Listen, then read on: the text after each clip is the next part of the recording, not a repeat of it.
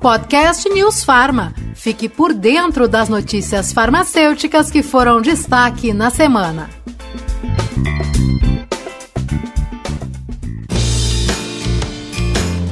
Olá, tudo bem? Seja muito bem-vindo, seja muito bem-vinda a mais um podcast do Conselho Federal de Farmácia. Primeiramente, eu quero desejar um excelente 2022 para você que nos acompanha e também, claro, para você que chegou agora. Siga nosso podcast na sua plataforma de áudio preferida e mantenha-se bem informado. Toda semana, eu, Murilo Caldas e a repórter Denise Coelho comentamos aqui algumas das principais notícias do setor farmacêutico nós selecionamos para você informações que repercutiram nos últimos dias. Então, Denise, vamos iniciar este ano com boas notícias? Isso aí, Murilo, um feliz ano novo para todos e vamos então ao nosso giro de notícias, que está com muitas informações importantes hoje. Desta vez sobre as novidades da última plenária do ano de 2021 do Conselho Federal de Farmácia.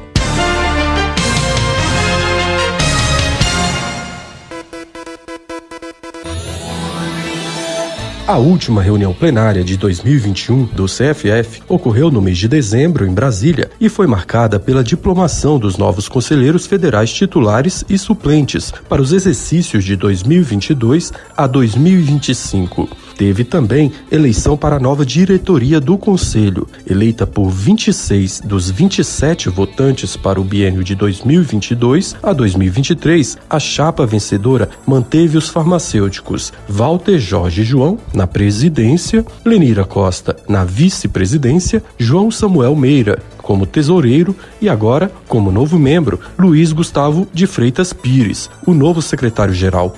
O presidente, Dr. Walter Jorge João, falou em nome da diretoria, agradeceu o reconhecimento pelo trabalho e afirmou que a responsabilidade agora é ainda maior. A nossa profissão, e particularmente este Conselho Federal, junto com o sistema todo, cresceu muito. E com esse crescimento, o nível de complexidade também se tornou muito grande. Portanto, a nossa responsabilidade, como disse, ela só aumenta. Nós temos muitas ações que tramitam no Congresso Nacional, que tramitam na Justiça Federal, que tramitam no Supremo Tribunal e que remam totalmente contra a profissão farmacêutica. Esse papel aqui, ele exige muito de cada um de nós. E aí nós temos a consciência clara, perfeita, de que nós temos respondido a todas as preocupações da categoria farmacêutica a nível nacional. Então, é, o que é que se pode dizer para vocês para esses próximos dois anos? É a continuidade né, dessa luta, da dedicação por essa profissão.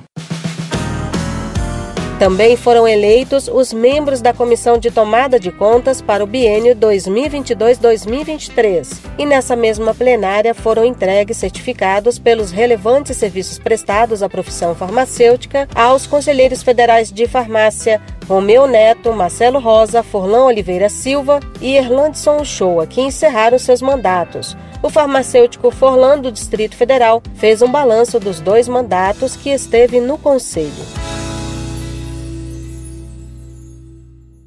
Agradeço muito aos farmacêuticos do Distrito Federal que depositaram em mim e na professora Viviane a confiança e poder representá-los foi uma grande honra. Tivemos grandes conquistas. A Lei 13021 foi um marco, além das resoluções, regulamentação de áreas de atuação, e nós temos ainda muitos desafios. Desejo sucesso àqueles que estão agora ocupando a cadeira de conselheiro titular. É muito importante essa renovação e, no meu caso, continuo conselheiro suplente. É importante que nós tenhamos essa memória também e essa experiência ela venha somar, porque eu acredito que juntos é que nós conseguiremos os verdadeiros avanços que a nossa profissão precisa. Quem também deixou seu recado foi o conselheiro Erlandson Shoa de Roraima, que nos últimos quatro anos exerceu a função de diretor-secretário-geral do Conselho. Foram os anos de muitas lutas, muito trabalho, muitas evoluções, muitas decisões que foram tomadas sempre em prol da profissão farmacêutica. Não é fácil, a luta é árdua, a profissão é muito dinâmica, muita coisa tem para se fazer, mas eu deixo a diretoria do Conselho Federal de Farmácia com a sensação de dever cumprido. Tenho certeza que a diretoria nova que assume continuará o trabalho que foi desenvolvido, com muita sabedoria, com muita parcimônia, e mais avanços vão seguir para a produção farmacêutica. Os novos conselheiros federais titulares são Isabela de Oliveira Sobrinho, do Acre, Gilcilene Elchaer, do DF, Gisele Coutinho, do Maranhão, Adonis Cavalcante, de Roraima. Você pode conhecer os representantes de cada estado no site do Conselho Federal de Farmácia, cff.org.br. No menu esquerdo da página, clique em Conselho Federal e em Conselheiros Federais. Pessoas surdas enfrentam muitos desafios de comunicação. Quando se trata do acesso aos serviços de saúde, as dificuldades são ainda maiores. Imagina comprar, vender ou ainda orientar alguém sobre o uso de medicamentos com tantas palavras técnicas. Na área farmacêutica, falta de profissionais aptos para prestar um atendimento efetivo aos usuários surdos e as dificuldades dos próprios profissionais com essa deficiência impõem ações urgentes foi por isso que o Conselho Federal de Farmácia criou e vai começar a colocar em prática nesse ano o programa Farma Libras. A coordenadora da iniciativa, Deusilane Muniz Nunes, é quem fala para gente sobre as ações previstas.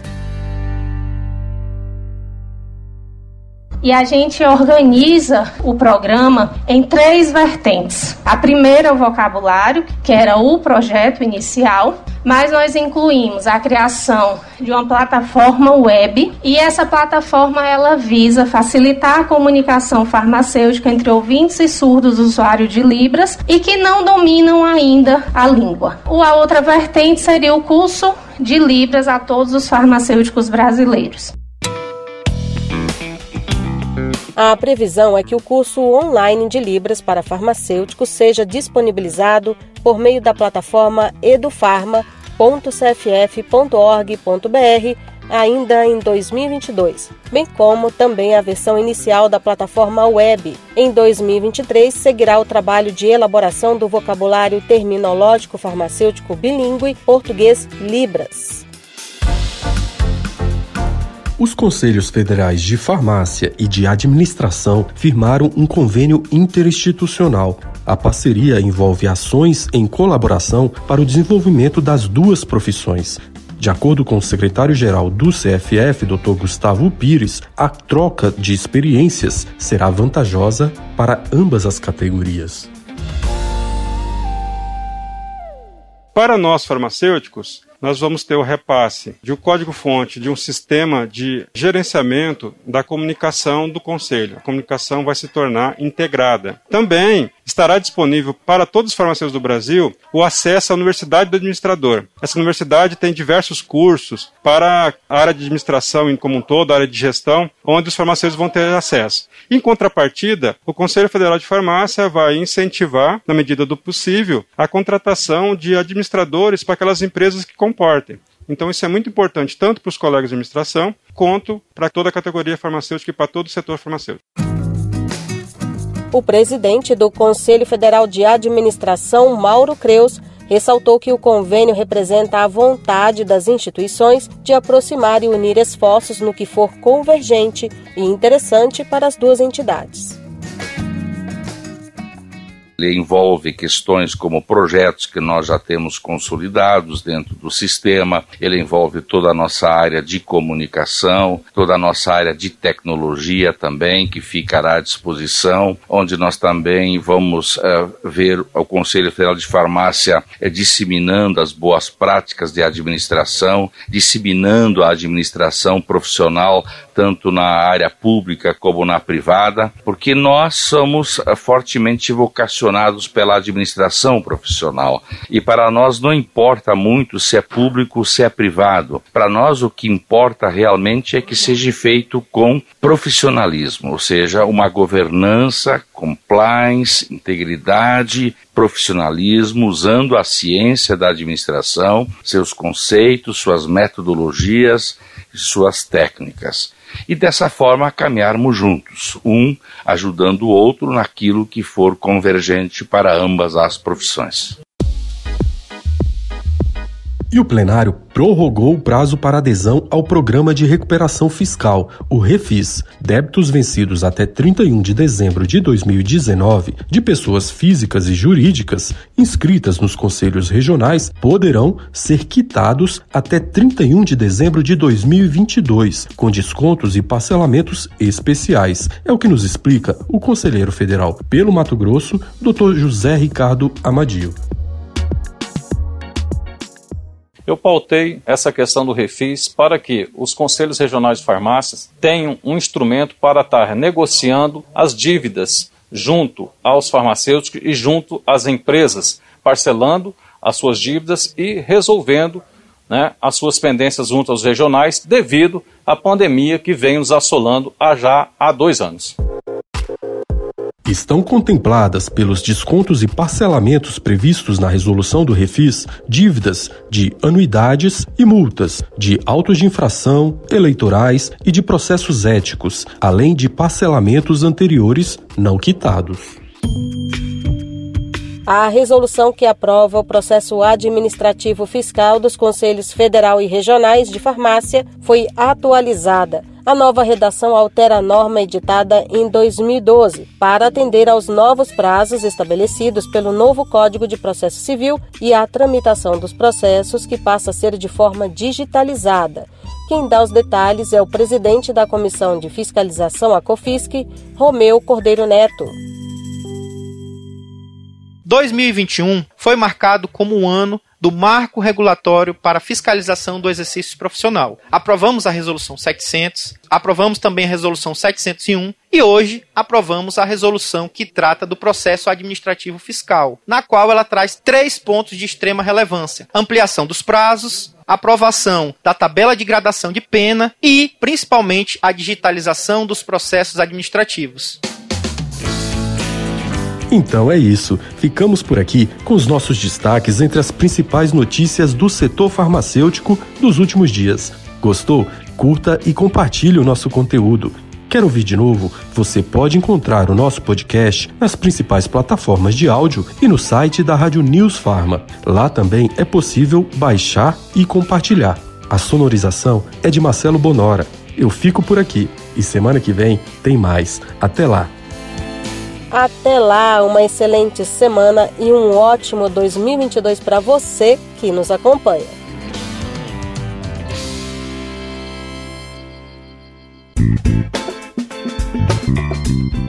Podcast News Farma. Fique por dentro das notícias farmacêuticas que foram destaque na semana.